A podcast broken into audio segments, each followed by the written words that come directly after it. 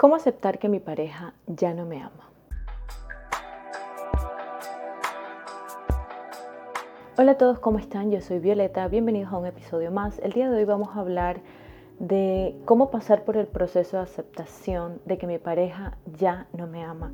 En este espacio ya les he compartido un episodio en el que hablamos sobre qué hacer si mi pareja ya no me ama. Te aconsejo que vayas a verlo porque estos son consejos complementarios que pienso que pueden ayudarte muchísimo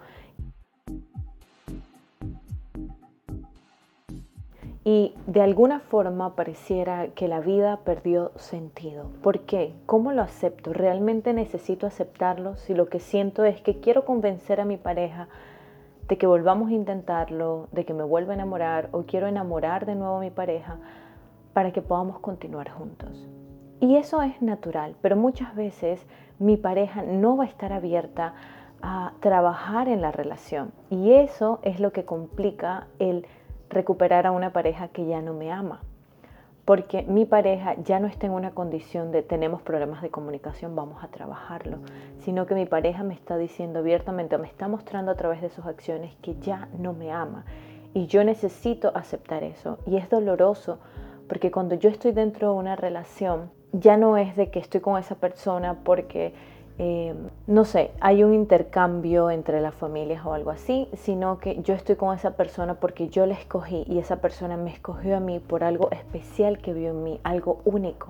¿sí? Entonces cuando mi pareja me dice a mí que ya no me ama, entro en un conflicto de amor, entro en un conflicto de identidad y tengo que entrar en el autodescubrimiento de quién soy yo sin esa persona y quién soy yo antes de ser amada por esa persona. Va más allá simplemente de decir, ah, bueno, se terminó, sino que voy a entrar en un conflicto conmigo de comprender de que la persona ya no me ama y eso no significa de que valgo menos. Pero esto también va a ser una oportunidad en la cual yo puedo entrar en un proceso de autodescubrirme y darme cuenta de quién soy yo, qué cosas dejé de hacer. Por eso te quiero dar estos consejos que van a ayudarte. No son fáciles, pero salir de este tipo de situaciones o aceptar va a requerir mucho de disciplina, de una autodisciplina, de decidir, ya no quiero estar aquí parada al lado de alguien que no me ama o cómo doy el paso para comprender que mi pareja no va a cambiar, no quiere cambiar, no quiere recuperar o salvar nuestra relación. Y lo primero que te voy a decir, y que creo que también se los mencioné en el episodio de Mi pareja ya no me ama, es de que no ruegues, sino que comuniques. Yo sé que nos sentimos tentadas o tentados a decir, tantos años, mira lo que me hiciste, nos victimizamos porque nos sentimos víctimas de la situación. Y es cierto, de alguna forma nosotros esperamos que nuestra pareja nos ame por siempre, pero si eso no ocurre, nos sentimos defraudados, sentimos que nos han engañado, que hemos entrado en una mentira. Muchas veces vamos a sentir que hemos perdido años valiosos de nuestra vida al lado de alguien que al final no nos amó como dijo que nos iba a amar por siempre. Entonces, en este caso, en vez de caer en el reproche, yo quiero que tú puedas comunicar lo que sientes. No está mal que yo comunique, que yo pueda decir, sabes que me duele lo que estás diciendo, pero tú te posicionas y ganas más tu poder cuando tú logras expresar lo que sientes sin rogar y comprendes la situación aunque te duela de forma madura. ¿Y cómo sucede esto? Cuando yo comparto mis emociones, me duele que te vayas, no te voy a mentir, pero yo sé de que yo merezco estar al lado de alguien que me ama. Yo no voy a rogar porque te quedes si lo que tú me estás intentando decir es que te vas. Entonces, ¿cómo vamos a solucionar este problema? ¿Cómo se van a dividir las cosas? Y esto te lo mencioné mucho en otro episodio que te voy a mm, recomendar, que es el episodio de cómo enfrentar una infidelidad de forma inteligente. Pienso que ahí hay varios consejos que también te van a ayudar a dar una perspectiva más racional y no tan emocional. ¿sí? Cuando tú te tiendes, cuando tú tiendes a rogar y tú ruegas por ese amor y le pides que no se vaya, yo sé que lo haces desde un punto de que quieres salvar tu relación, de que sientes que te vas a morir sin esa persona, que la vida no tiene sentido o de que quizás rogándole un poquito más esa persona va a cambiar su forma de pensar y todo va a quedar como si nada. Pero tienes que ser realista. Cada vez que tú ruegas, no tiene nada que ver si esa persona te ve, ay, ya no vale nada, mírala tu dignidad, sino que cada vez que tú ruegas por algo que sabes que te hace mal, cada vez que tú te abres a, entrar en situaciones que, saben que, que sabes que te van a hacer mal, tú estás destruyendo tu amor propio, tú estás destruyendo tu autoestima, tú estás cayendo en lo más bajo de tu autovalor. Y desde ahí yo quiero que tomes la decisión de decir, mira, me siento destruida, me siento derrotada, siento que, que no valgo nada.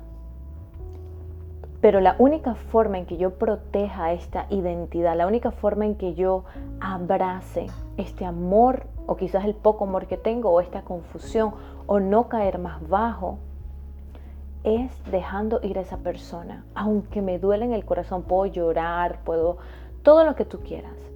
Puedes llorar, sufrir, mostrarle que te duele, pero siempre reafirmar, yo quiero que te vayas si tú no me amas porque yo me amo más. Yo no quiero continuar destruyendo mi autoestima intentando estar al lado de alguien que no me ama, no me quiere y no me valora. Entonces míralo desde esa perspectiva de decir, ¿cuánto daño más me voy a hacer? La situación ya me hace daño, la situación ya me duele. ¿Cuánto más estoy dispuesta a dañarme a mí misma intentando y sometiéndome en esta relación? Y recuerda, tú tienes que tomar las cartas, tú tienes que tomar el poder en el asunto y decir, ok, me voy a quedar aquí rogando, destruyendo más mi autoestima, o voy a decidir dar los siguientes pasos para poder recuperarme y aceptar de que esa persona ya no me ama. El primer consejo que siempre doy y que pienso que es clave, y si tú tienes la oportunidad de hacerlo, hazlo, es tomar distancia de la situación. Yo sé que no siempre es posible. A veces vivimos con la persona, a veces no tengo a dónde irme y cada situación es más complicada, ¿ok? Así que toma y tómalo con mucha creatividad cada uno de los consejos que te doy y decir de qué forma lo puedo aplicar o de qué forma esto se acopla a la situación que yo estoy viviendo. Pero si tú tienes la oportunidad de alejarte de la situación, de irte donde una amiga mientras que te recuperas, de regresar a la casa de tus padres, de decir, mira, me voy a tomar el fin de semana libre, necesito estar conmigo misma, hazlo. En tal caso, si no puedes salir de tu casa, intenta tener más conexión con el mundo externo, hablar más, crear una vida social más abundante, comenzar a hacer actividades distintas, comenzar a, relacionarte con personas de afuera. Porque si tú te quedas en esa casa, si tú no buscas un apoyo social, y me ha pasado mucho porque me llegan los mensajes de ustedes diciéndome, Violeta, me siento sola, tengo mamá, amigos y todos, pero tengo vergüenza decirles que mi pareja ya no me ama, o tengo vergüenza decirles que mi pareja me fue infiel, como si fuera mi culpa. Y tú no te puedes culpar por las decisiones de las otras personas. Y eso quiero que se lo metan en la cabeza. Si mi pareja me fue infiel, no es mi culpa. Hay muchas cosas que yo puedo aprender de la situación, hay muchas cosas que yo puedo quizás agarrar y decir, uy, esto no lo hago más, pero no significa que mi culpa o mi responsabilidad es cuidar que mi pareja no me sea infiel, sino que el infiel se tiene que responsabilizar. Fue su decisión y desde dónde lo hizo. Y la persona que ha dicho que ya no me ama, fue su decisión, no tiene nada que ver conmigo. Y yo puedo utilizar esa situación para autodescubrirme y decir, hmm, ¿qué cosas estoy sacrificando por una relación? Que quizás no es saludable sacrificar. Y yo creo que esta es la reflexión a la que llegan muchas mujeres, en específico mujeres, también pueden haber hombres, pero en específico mujeres, cuando terminan una relación y dicen, todo lo que sacrificó por esta relación que no fue sano y al final la persona me dejó de amar. Por eso es tan importante que yo me mantenga cultivándome aunque yo esté dentro de una relación amorosa. Ahora, cuando tú entras en contacto con el mundo externo, cuando tú comienzas a salir de ese hueco en el que estás, que puede ser el hogar, el apartamento, el lugar donde ustedes están viviendo, tú comienzas a ver que afuera hay otras realidades, que puedes tener otras alternativas de vida, que puedes adoptar otras perspectivas de vida. Y aparte de eso, pues hablar con otras personas, estar a distancia, te va a dar una vista mucho más clara de lo que está sucediendo. Te vas a dar cuenta de que no tiene sentido rogarle. ¿Por qué le voy a rogar? No me siento bien, pero quizás estoy más tranquila si estoy fuera de la situación. Entonces, esto te lo aconsejo muchísimo. Si tú tienes la oportunidad de salir un poquito más, de irte un par de días, de pedirle un poquito de distancia, de ocuparte con otras cosas, o sea, buscar de que tu mente de alguna forma se aleje de la situación, eso créeme que te va a dar mucha fuerza y te va a dar un paso más, te va a llevar un paso más adelante a que tú puedas comenzar a aceptar de que tu pareja ya no te ama y comenzar a comprender de que hay muchas más alternativas en tu vida en las cuales tú puedes ser feliz. El siguiente consejo que te voy a dar es que aprendas a manejar tus pensamientos. No es fácil porque en la mayoría de los casos no estamos en control de nuestros pensamientos y creemos que ellos fluyen libremente. Pero déjame decirte que sí podemos llegar a un nivel de controlar lo que pensamos, de manejar nuestras perspectivas y recordar de que no somos nuestros pensamientos, sino que nuestros pensamientos pues son un hábito, son una forma en la que hemos aprendido a generar estas ideas o tener perspectivas de la vida. Entonces todos estos pensamientos que te van a venir a la mente de ya no me ama porque no soy suficiente, ya no me ama porque no tengo un valor como mujer, ya no me ama y nadie más me va a amar, si mi pareja no me ama, nunca más nadie me va tampoco a amar. Todos estos pensamientos que son como catastróficos, tengo que comenzar a manejarlos e identificarlos tienes que identificar los pensamientos. Si puedes, escríbelos. Si puedes, háblate a ti misma. Reconoce que están ahí, porque es la única forma en la que puedes hacer un cambio de pensamiento. Y es normal que en las primeras etapas, cuando tú te das cuenta que tu pareja ya no te ama, tú comienzas a entrar en una fase de negación, en una fase donde no aceptas que eso sucedió o intentas excusar o pasas por culparte a ti. Y en esta fase de negación también hay muchos pensamientos que te van a llevar al inicio de la relación que han tenido. Entonces vas a comenzar a pensar en los momentos bonitos, vas a comenzar a enfocarte cuando tu pareja te dijo por primera vez que te amaba, vas a comenzar como a divagar entre todos estos pensamientos que al final te van a traer más dolor porque vas a decir, tan bonito la pasamos, y duele más porque contrasta con la realidad que estás viviendo ahorita, que es una realidad donde esa, esa misma persona que te ha dicho que te adora, que te ama, que pasaron unas citas increíbles, la primera cita y todo esto, el color de rosa es un contraste muy grande con lo que estás viviendo y es la misma persona que ahorita te está rompiendo el corazón. Entonces, en este caso, tú necesitas hacer un cambio y cada vez que van a venir estos pensamientos de, ay, la primera cita, recordar, sí, pero esa no es la realidad ahorita. Y ahorita esa persona lo que está haciendo es terminando la relación. Porque si tú solo te vas a enfocar en lo bonito que esa persona hizo, en las primeras citas y demás, lo que va a suceder es que vas a estar más abierto, más tentada a rogar por la relación, a suplicar por esos momentos bonitos. Pero son esos momentos bonitos, la realidad que estás viviendo ahora. Entonces, ese cambio lo tienes que ver y tienes que decir, sí, la pasamos chévere, pero esa misma persona es la que ha decidido que terminemos. Entonces, no vale la pena que yo ruegue. Y tienes que auto, tiene que haber mucha autoconversación aquí para que tú misma te hagas entender de que no es una buena idea volver y regresar y rogar. Entonces manejar estos pensamientos em, tanto catastróficos, tanto que te culpabilizan a ti porque la relación ha terminado, tenemos que aprender a manejarlas.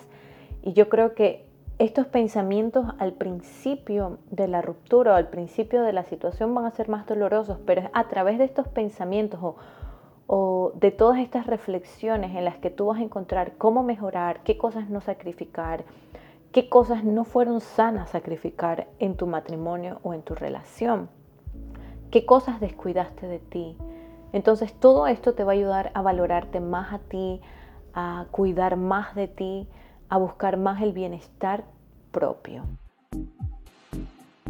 Como siguiente punto, y me gusta mucho incluirlo casi en todos mis episodios, es de que busques ayuda y apoyo emocional. En este caso necesitas construir tu red de apoyo, que también les tengo un episodio en el que les hablo de cómo construir o cómo fortalecer mi red de apoyo después de una relación tóxica. Creo que ese episodio les va a ayudar mucho porque les da muchas ideas, pero en general necesitas fortalecer esa red de apoyo. Necesitas comenzar a crear vínculos, necesitas comenzar a rodearte de personas que se preocupan por ti, de tu familia, de personas que tú sabes que te van a apoyar en este momento difícil.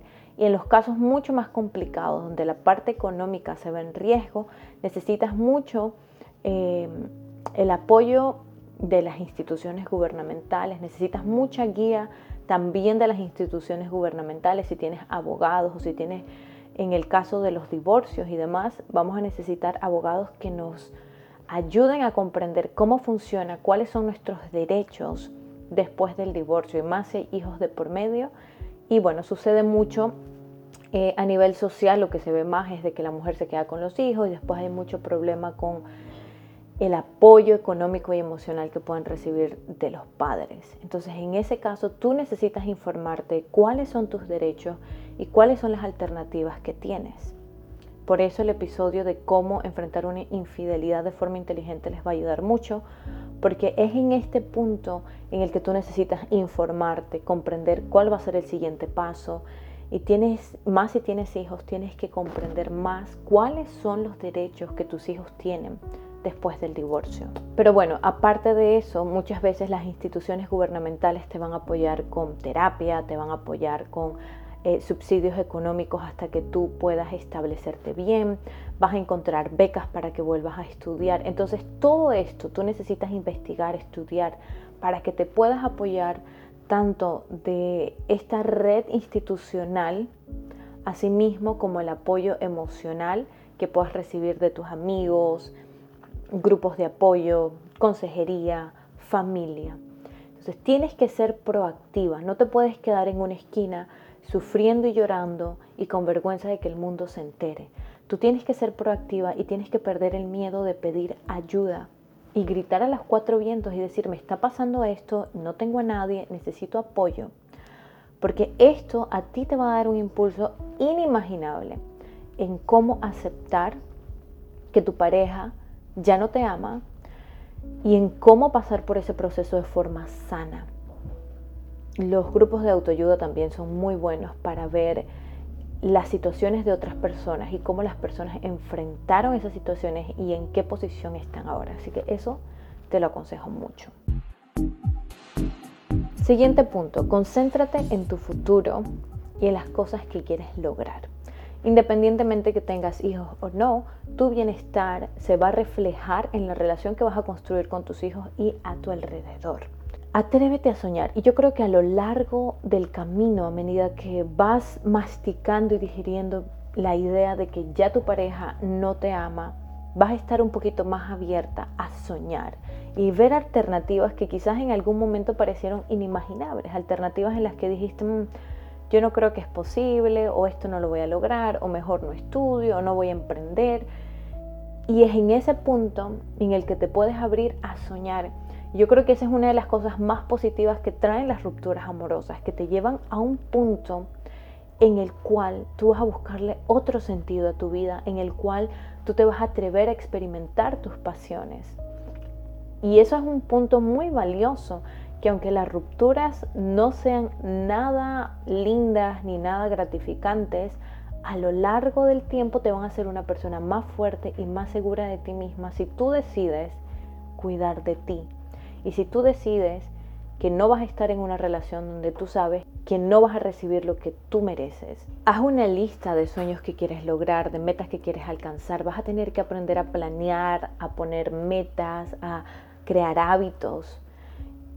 Y esto te va a empoderar mucho porque te vas a dar cuenta de que tú tienes el control, que tú puedes lograrlo.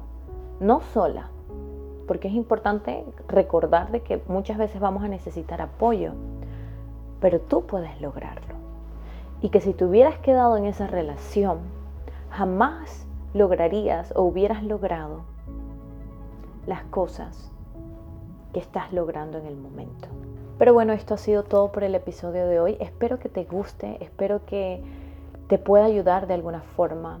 Yo sé que muchas veces ver este tipo de contenido también nos da fuerzas para continuar y avanzar y levantarnos de la situación en la que estamos. Recuerda que te voy a dejar mi guía de autoestima en la caja de descripción, mi reto gratuito de autoestima y mi reto para alcanzar metas.